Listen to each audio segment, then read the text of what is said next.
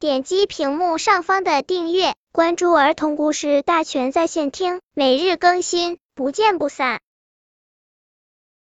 本片故事的名字是《猴子种子》。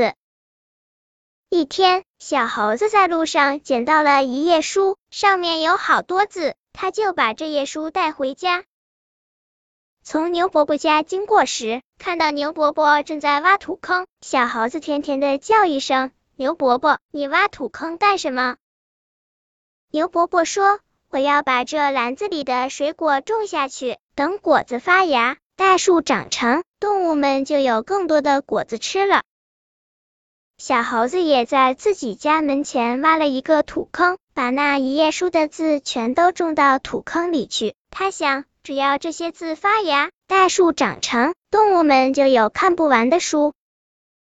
几天以后，小猴子种下去的字发芽了，它长生的可快了，才几天功夫就长成了一棵大树。奇怪的是，它的叶子全都是字，结出来的果子也是字，叶子字是绿色的，果子字是红色或黄色的。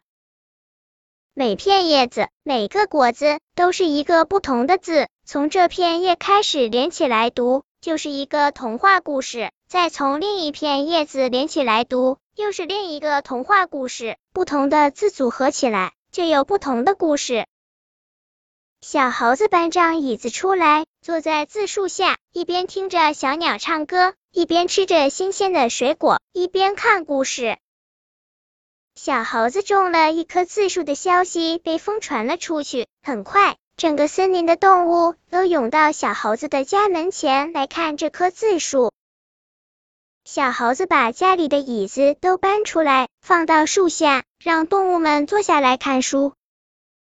从此以后，森林里的动物们再也不愁没书看了。本篇故事就到这里，喜欢我的朋友可以点击屏幕上方的订阅，每日更新，不见不散。